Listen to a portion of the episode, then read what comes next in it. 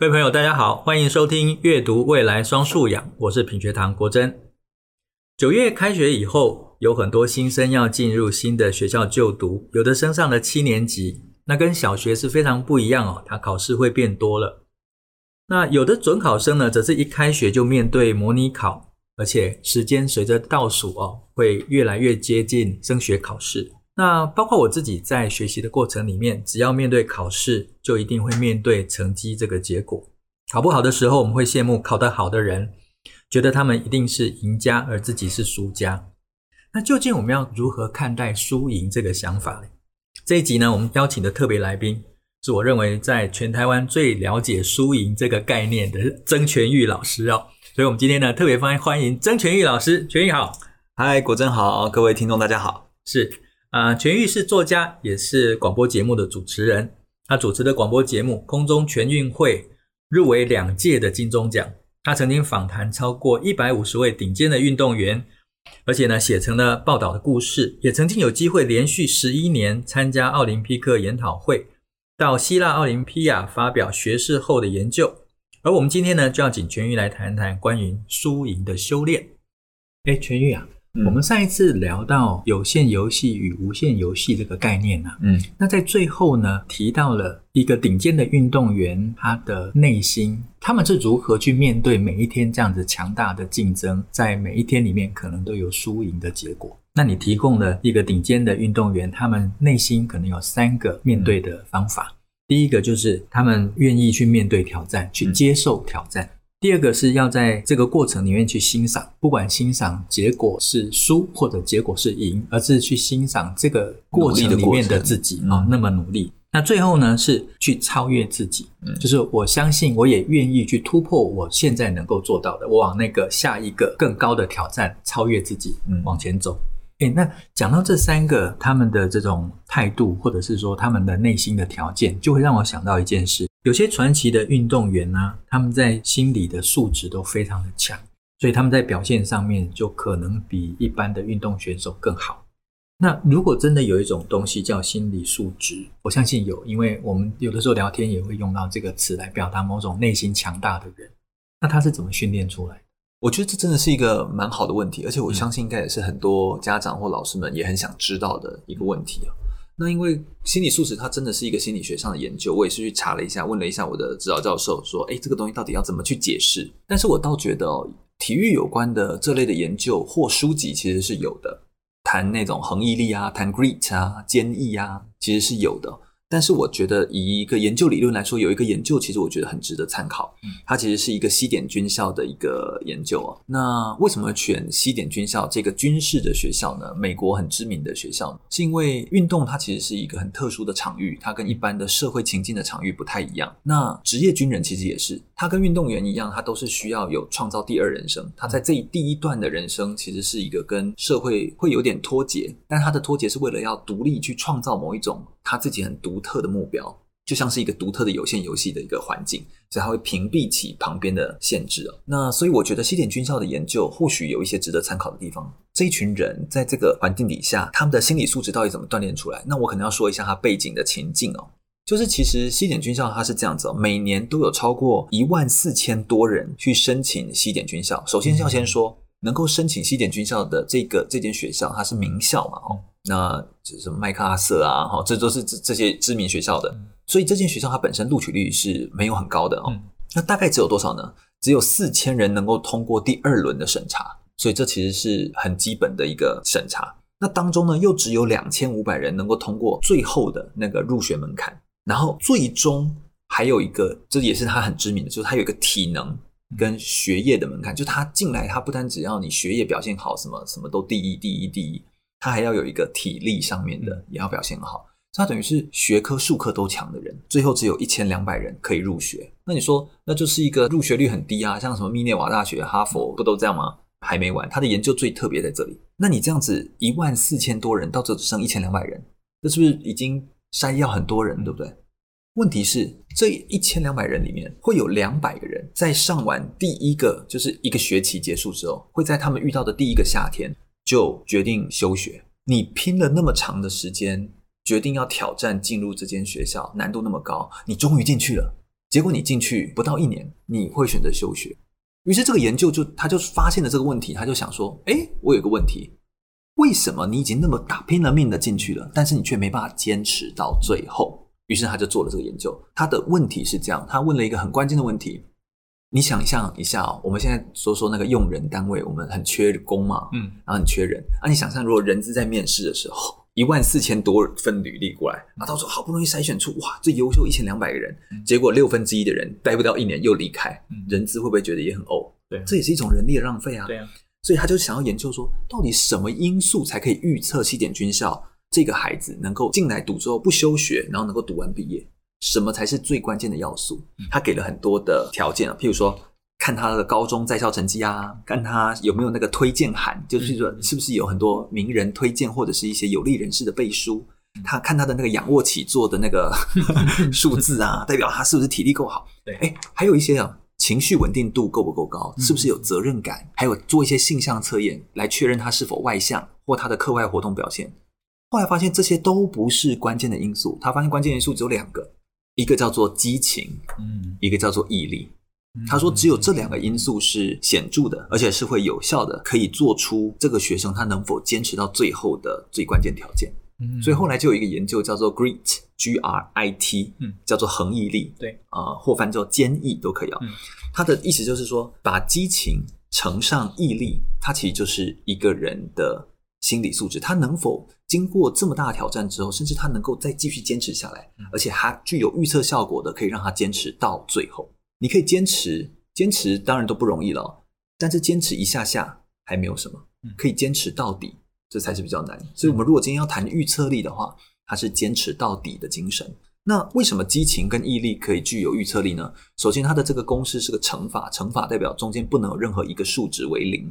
要不然它就是完全会消失，就没有这个预测力。所以它必须同时具备激情，同时又具备毅力。你也可以说那是热情。那什么是激情或热情呢？它有一个定义是这样子哦：激情就是长期不变的投入，而毅力是永不放弃的坚持。所以做一件事情，我能不能够长期不变的投入？长期不变投入，其实它具备有某一种很强的。为什么它具备有预测性？是因为啊、我们做一件事情能不能够把握时机，是一件重要的事吗？那我们不能够预测这件事情符不符合时机或符不符合机会啊，所以怎么办？你只有长期不变，都一直投入，你终有一刻会遇到你的机会。所以它其实是热情或激情这个概念很重要的一个要素。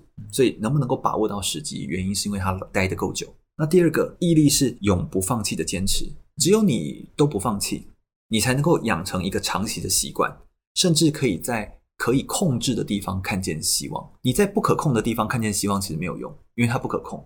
纵使你怀抱希望，但是它在飘渺的远方，你的希望就是一下左边忽左，一下忽右，一样没有用。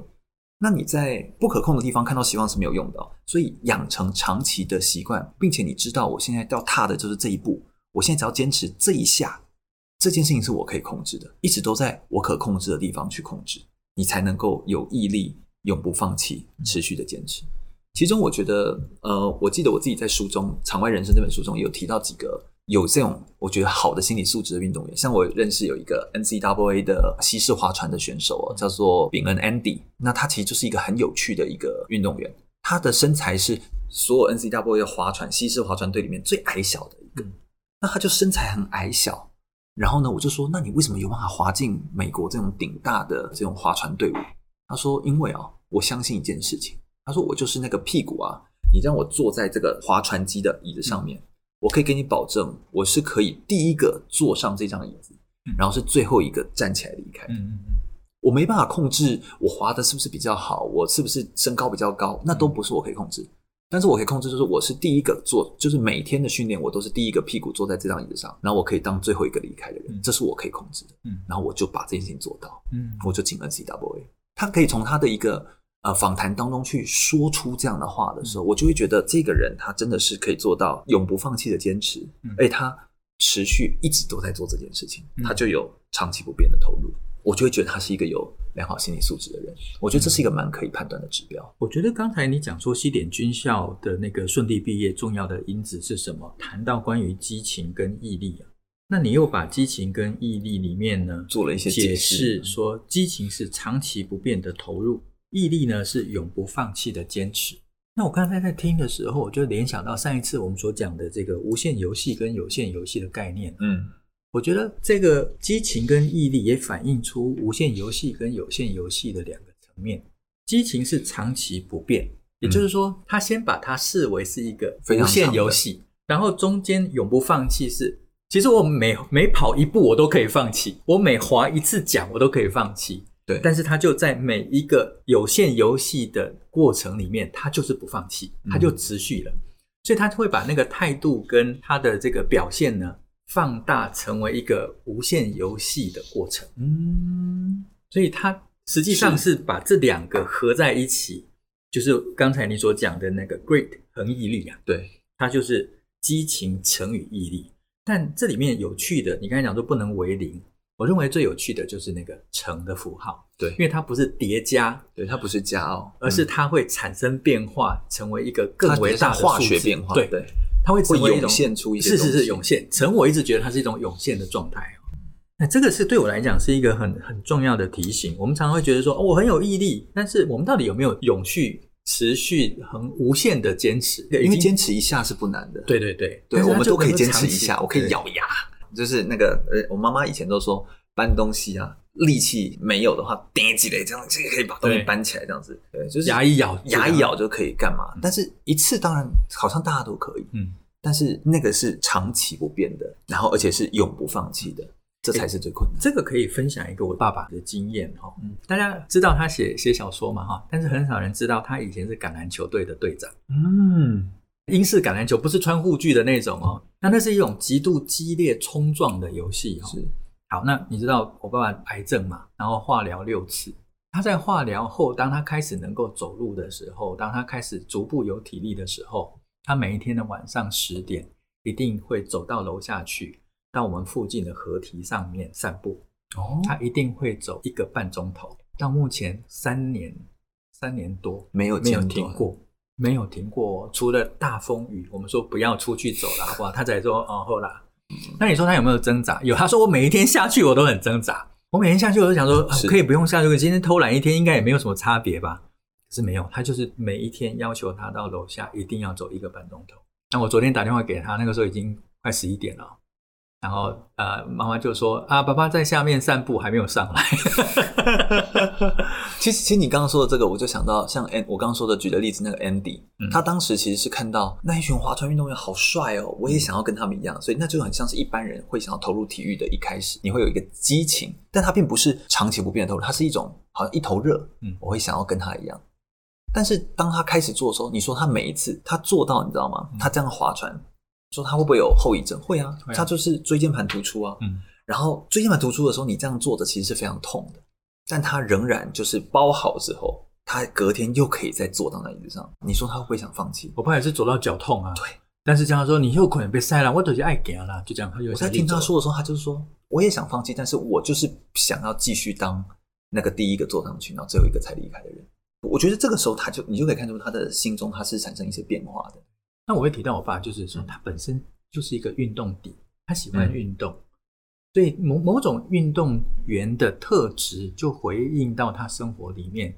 他到目前为止还是如此的，他必须动，然后他必须持续下去的那种想法就一直存在。嗯，而且我觉得运动选手有某种特质，有，就是他非常愿意面对挑战。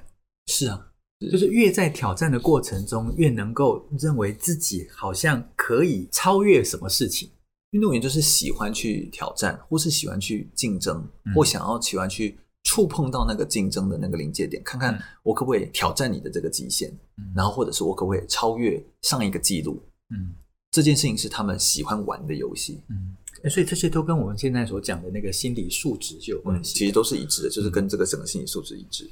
我其实，在看那个，当然也有几个名言啦。威尔史密斯也有提过这一段话，他说：“我觉得我自己最与众不同，就是我不怕我跑死在跑步机上面，嗯，我一定可以撑得比别人还要久。”我喜欢他后面这段话，他说：“你可能是比我有天分的，比我更聪明的，比我更性感的，甚至说每一样都比我强。但是如果我们要比怎么跑跑步机的话呢，只有两种结果，一个就是呢，你先走下跑步机，所以我就赢了；另外一个就是呢，我跑到死为止。”我觉得就这么简单。其实我觉得运动员很多时候判断东西的态度比较像这样。对，所以这我觉得这一句话也蛮可以诠释出什么叫做心理素质。那的确会，那个强大的心理素质，它能够引发让人拥有一种极为强大的表现跟动力。嗯嗯。那毕竟我们现在谈的这个主题呢，要回应到学生的学习哦。那尤其是我们身为老师或者是家长，我们要如何让学生能够在面对学习、面对考试、面对分数、面对排名，嗯，我们要如何让学生能够面对这些压力，而且有哪些好的方法可以帮助学生培养更好的心理韧性？嗯，我觉得这里面所讲的不只是心理素质，而是这个素质包含了某种韧性在。是是是，韧性其实就有点像我们刚刚说的那一种。它的韧其实就是在面对到重复性的，真那个困难不断重复出现的时候，嗯，我仍然不会断裂。对对对对对对，对那个东西才叫韧嘛，就它的排列组合已经开始改变这样子。嗯，那我觉得有几个方法其实是运动员很常用，有六个方法，运动员很常用，而且一般人其实也可以学的，就是六个方法。那我把它稍微整理一下，分别就是确定明确的目标，然后呢，积极面对挫折和失败。学习应用一些心理上的技巧，嗯，保持身体的健康，寻求社会的支持，跟持续的学习成长。嗯，那我来说一下第一个，明确目标。像运动员，他四年就会有一次奥运会，中间间隔两年有亚运会，然后每年可能有全运会啊这些比赛，让他不断有目标在做设定一样。我们每个人也一样，我们可以设定短、中、长期的目标。目标的设定，它可以帮助我们去知道我想要怎么投入。我如何长期投入？我如何投入之后再投入？它就像是设定很多个有限游戏，嗯，然后它可以帮助我循环。那第二个是积极面对挫折跟失败，就是运动员可以把呃失败当成是下一次成长的机会。我这一球没有投进，那代表我下一球可以再修正。那我觉得我们一般在学习上，在面对考试上也是可以的，用这样的态度去面对，就是失败只是暂时没有成功，那或者是我还可以下一次。可以再持续投入，那我觉得这样的态度可能会是在学习上面更容易累积你的心理的资源。那第三个是学习一些心理的技巧训练，可能包含放松啊、冥想啊、呼吸、正念思考，这其实都是运动员在训练上其实很常会使用的心理技巧。那处理压力或者是运用一些更健康积极的态度，这其实大概都是运动选手其实会很常使用。那这个技巧就非常的多元了，懂得运用更多的技巧，就像我们说学习上，我叫心智图。我们学习上面其实也可以很多元嘛，运用很多样的技巧，像我教心智图就是一种学习的技巧，但是也可以，譬如说在心理的素质上面，你也可以运用更多的技巧，也可以帮助你把心理素质更加的建立。所以我觉得那个技巧它是跟你的学习本身它是相辅相成的，可以同时运用更多的技巧的人，这件学习本身就会变得更好。那再就是，那后面有三个方法，就是比较基本，但是我觉得也非常重要的，就是第一个是保持身体健康啊，也是第四个啊，就定期的运动，譬如说营养充足、睡眠充足，其实对于我们心理素质的提升跟规律性其实都是有帮助的。那再来是寻求社会的支持，很多时候心理素质上面受到一些影响，其实是因为你身边的人不够支持你，所以拥有一些情感或社会网络支持，可以帮助我们来对应困难跟压力。那最后一个是持续的学习跟成长。就是我像我说的，像是无限游戏，或是保持开放式的学习的态度，面对每一次的失败跟挫折，都可以把它视为是一个学习，你就可以刹车转念，或是换个方法肯定自己，你就可以在这个心理素质上面，我觉得可以更加提升。大概是我的想法。那既然有了这个明确的方法，嗯，那我记得在之前你出过一本书，我很喜欢那个书名，就是《场外人生》。哎，对，场外人生，场外人生，它其实那个意思是。或许我们运动选手或运动员的生命是在场内，嗯，可是其实可能有更大的一部分是在场外。对，那场外的人生如果放到我们现在的有限游戏跟无限游戏一样，或许场外是另外一场竞争，是另外一个非常激烈的竞赛。嗯，那运动员身上所学会的能力，可能给我们在场外的人生呢有一些启发。所以在这里面印象很深刻，里面有提到的三个力量，一个是关于破框力，嗯、一个是关于自学力，另外一个呢是意志力。所以可不可以跟我们分享一下书中你提到的这些特质，对一个学校学习的学生可以有哪些帮助？OK，好啊，好啊，嗯、那我就一个一个来跟大家谈。破框力刚好是第一章，谈的是一个啊、呃、篮球的运动员叫做潘向庭。那潘向庭他其实本身是一个很有意思的人哦，就是他身高一八五，然后呢球风其实蛮强悍的，他是周族人哦，原住民。他其实基本功很扎实，背号二号，但他生涯始终都拿第一，从国小、国中、高中一路升上来，他都是拿第一。然后是 SBL 的选手，他是台啤的选手，很有意思哦。他就是每一个选手或小选手，他都会很期待未来就是当一个职业的选手。那也当时没有像现在有 T1，然后有 P League 的联盟，当时其实 SBL 就是职业队伍嘛。但是他就是在想说，诶，打球可以赚钱，但是我能不能够打一辈子？所以他很清楚知道前面有学长，后面有新秀，所以他认清自己的角色定位之后，就在想说，如果我还可以读书，我也不害怕读书这件事情，我为什么不走到篮球以外的世界去尝试看看呢？所以他原本在篮球场上，他其实看起来像一帆风顺，但他却脱离了这个轨道，然后想要去挑战别的事情。所以很多人就会问潘尚廷说：“你能够放下 SBL 的光环，拿更少的薪水，然后从基层做起吗？”他当时在访谈的时候，他跟我回的话是说：“现在赚多少钱不应该是决定我去留的理由，我能够为未来累积多少，靠脑袋赚钱才是真正的本事。”就我很喜欢他用这样的方法来诠释这件事情。就是很多人可能会笑他说：“打球可以赚钱吗？”但他就会说：“那我就用 SBL 当到职业队伍打球赚钱给你看。”但他做到之后不会眷恋这个掌声，嗯，他就会说：“我只有做到，但是。”当球员生涯可能到三十岁要开始走下坡路的时候，难道篮球还是我最好的选择或唯一的选择吗？如果可以提早在二十五岁的时候，在高峰的时候寻找出路，见好就收，趁着还年轻的时候，还可以到企业去学习个五年到十年，不但有了一些运动员的经历跟特点，还容易被企业选中之外，五年之后可能三十岁了，那他跟现在三十岁表现正在整体下滑的运动员来说，就会产生一个黄金的交叉，嗯，因为他已经先跳脱出去。嗯那个时候，或许当初笑他傻的人，可能就不会这么说了。嗯，只是每个人思考生涯的长度跟思考的方法不同。嗯，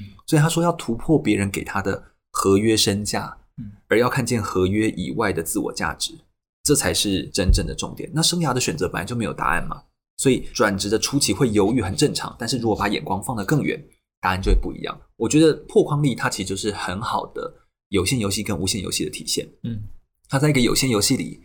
准备要跳脱之前，有点像找到第二的曲线，但是他用一个更无限游戏的视角往下，帮自己在玩第二场的有限游戏。我觉得这就是一种跳脱。我还记得我当时要成立品学堂的时候，我之前的老板趋势科技的张明胜先生，他就跟我讲了一个譬喻，他说：“什么是创业呢？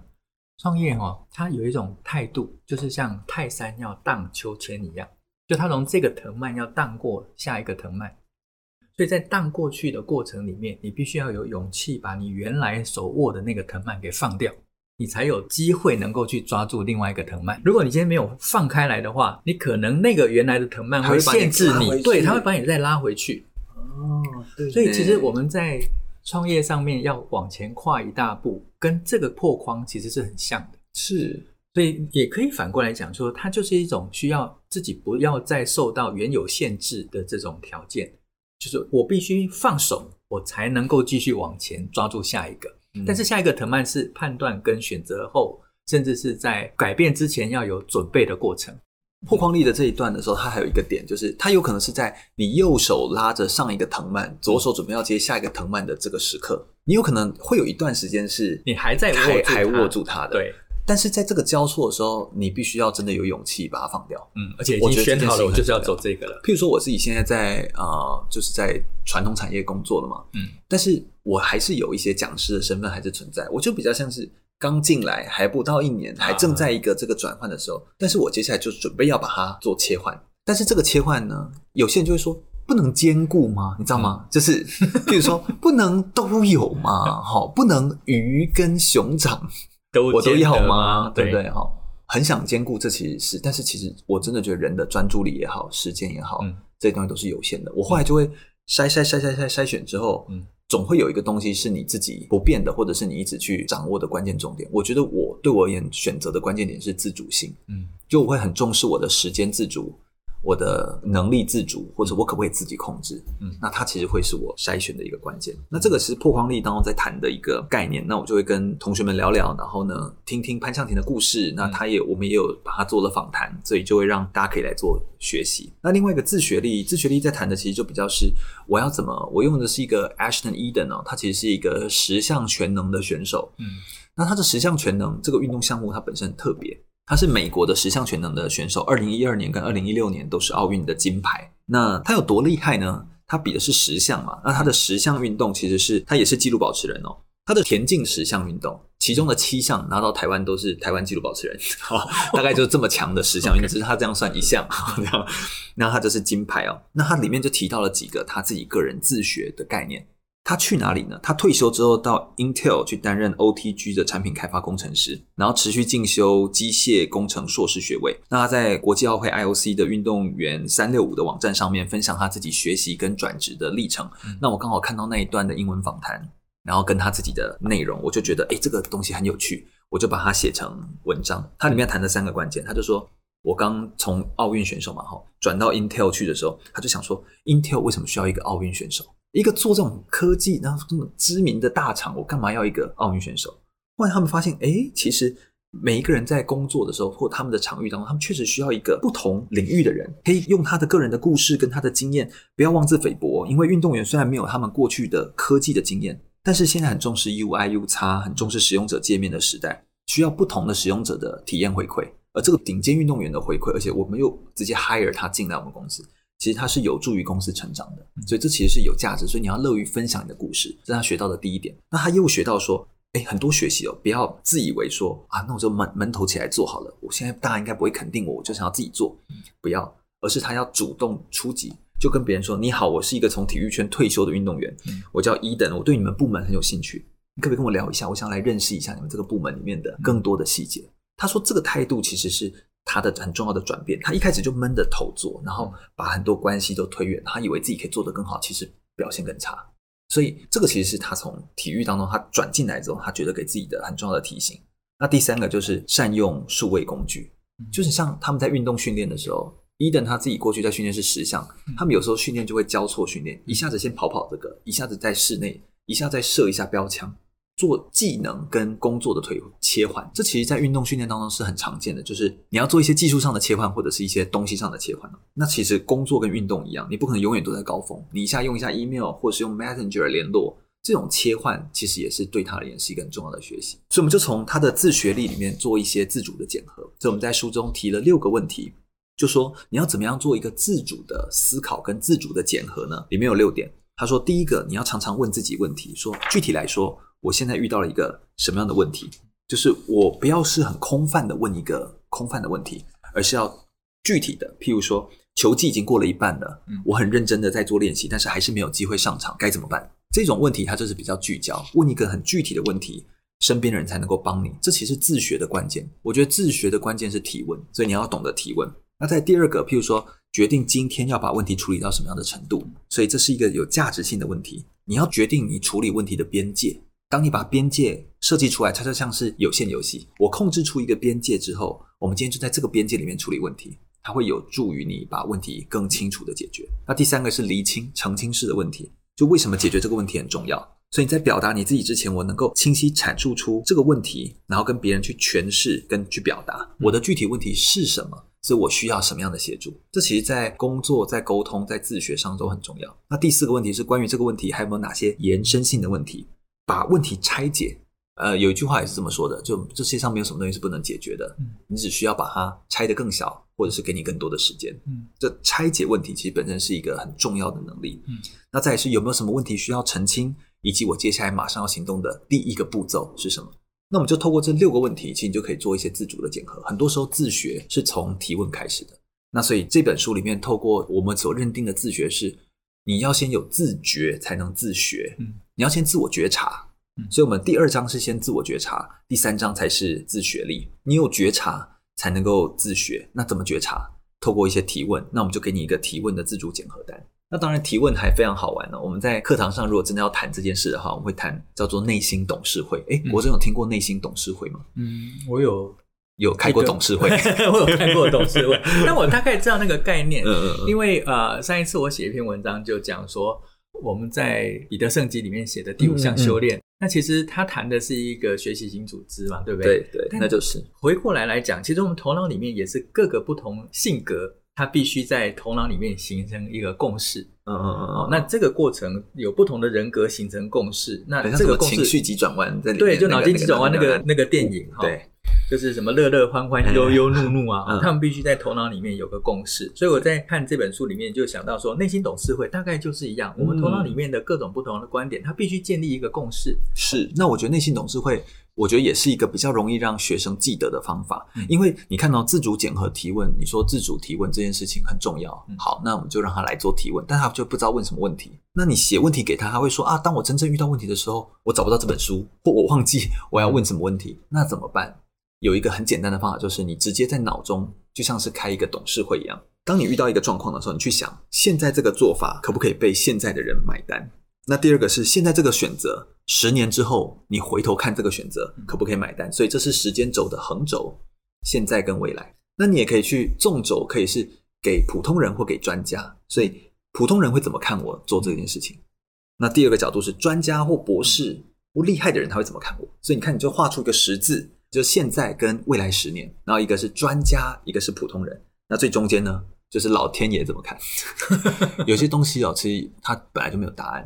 那你这么做这件事情，老天爷怎么看？就像好像《三国演义》吧，曹操他有一次忘记是打哪里，然后反正打完之后，他就把那个所有的老弱妇孺还有整个村，他就屠村了，就把这所有人屠村。但因为他就是最大的王了嘛，在当时，所以就没有人敢说他什么话。但是大家就说，你做这件事情不是做不对，你不是做这件事情不好，就把所有的人都杀掉。他说你做这件事情不祥，吉祥的祥不祥。所以你不是不对，你不是不好，但你做这件事情不祥，嗯，那就是老天爷怎么看？嗯，老天的看法其实有时候也是一件重要的事，我觉得啦。那最后一个意志力，它其实就跟刚刚我们其实已经谈到比较多了，就是心理素养这件事情，心理素质或 grit 恒毅力，它其实就有一部分跟意志有关。但我会觉得哦，意志比较像是什么呢？恒毅力里面的激情乘以毅力的毅力。所以意志力它其实比较偏毅力这一块，嗯，那很关键的是你持续性的投入。那我认为在毅力的时候，有一句话是我很喜欢的，就是是社会改革家雅各里斯的名言。他说：“当一切的努力啊都看起来没有用的时候，他会去看那个石匠敲打石头，可能敲打了一百下，石头上面一个裂缝都没有。但就在第一百零一下的时候敲下去的时候，石头就会啪裂成两半。然后他说他那个时候就会了解到，把石头劈成两半的不是那最后一下。”而是先前的那每一次的敲击，就我也非常喜欢这句话，就是我觉得意志力的展现其实是在这里，不要去看结果，因为关键也不是结果的那一下，最后拿到收成结果的那一下，不代表那一下就是最好或最正确的，也不代表你前面所有的累积是无效的，你应该要看的是这一整个过程。我觉得这就是一种意志力很重要的视角。那要怎么做到可以有意志呢？或是可以坚持的去做一件事呢？就是在你的生活周边养一个场域，养一个空间，帮助你养成一个习惯，让你可以培养意志力。因为意志力，如果你硬是用想的，譬如说你说 grit 这种恒毅力，或者是你说这种心理素质，你用想的说，我在一个很慵懒的环境下，在一个咖啡厅坐着很舒服的地方，说要培养一个激进的心理素质，你觉得是不是难度就很高嘛？所以其实环境的养成是一件意志力培养比较重要的关键。这就是为什么军队，为什么运动员要下左训？嗯。他那个环境就是为了要帮助你养成，嗯、因为环境的塑造很重要。那如果我们今天你把它转换到我们的生活中，学习，嗯，啊，上课，嗯，你就把自己，譬如说手机就是不要打开，嗯、或者说是这个东西就已经有太多的教学都在教这件事情，他就控制好这个环境，嗯、你就可以控制好你的性格。嗯所以很多时候，你说这个东西是不是从运动场上可以转移到学习上，也可以转移到像社服团体啊？你看我们在培养一些呃高关怀的孩子的时候，真正要抽离的其实是那个环境。少年法庭才会说要救一个或养一个人，救一个人要一整个村落的力量，要一整个社区的力量。原因是因为那个环境会直接性的影响到他。不要说你有多么神圣光芒的那种意志或能力可以出淤泥而不染，这这难度太高了。不要靠这个东西，而是去把环境养成，创造一个好的环境。我觉得你就可以培养出更完整的意志力。这个书中的说法大概是比较像这样。的确，环环境会养成一种性格。其实你这样子的回答让我解开了心中长期一个困惑，就是为什么我们的奥运选手的训练中心要设在左营？哦，就是什么东西都没有啊，然后 你没没办法出去玩，没有轰趴，没有地方，又热，对，就是外在的环境都很险恶，所以你在里面，只要你能够克服这种外在环境的险恶跟训练的挑战，你知道以前那个到全世界各个地方比赛都差不多了吧？以前以前国训中心那个牌子啊，现在是什么？更快、更高、更强嘛？以前是什么？苦练是通往金牌的唯一道路。以前是挂这样子，哎，你就觉得哦。苦练，不过现在比较好，因为我从你那边也知道，还有很多媒体上报道，就现在在训练上面其实非常科学化的。是啊，是啊，就是方法还是有，所以你科学化也是一种环境嘛。当我们有一个更科学化的环境的时候，也会改变。对啊，哇，其实时间又到了嘞。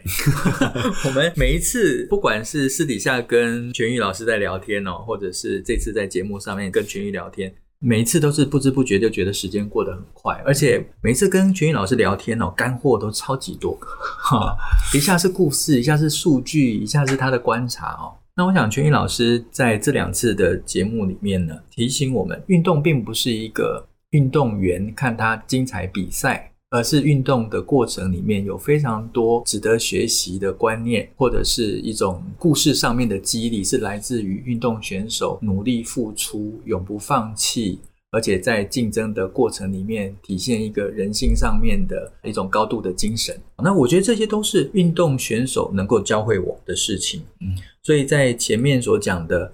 啊，有限游戏与无限游戏，它其实提供了一个新的观点，让我们看待游戏规则它背后真正定定的框架。那我们如何设定游戏规则，改变我们对于游戏的观点，也改变了对于自身条件跟价值的观感。那另外一个呢，在我们这次的节目里面，我们看到了谈的不是游戏规则，而是参与游戏的运动选手，我们自身的内心条件。而全玉老师提供了很多方法。更重要的观念，那让我们不再只是一个旁观者，而能够成为一个参与者，而且在这个过程中能够学习、能够进步、能够成长。两次的节目呢，我都非常有收获。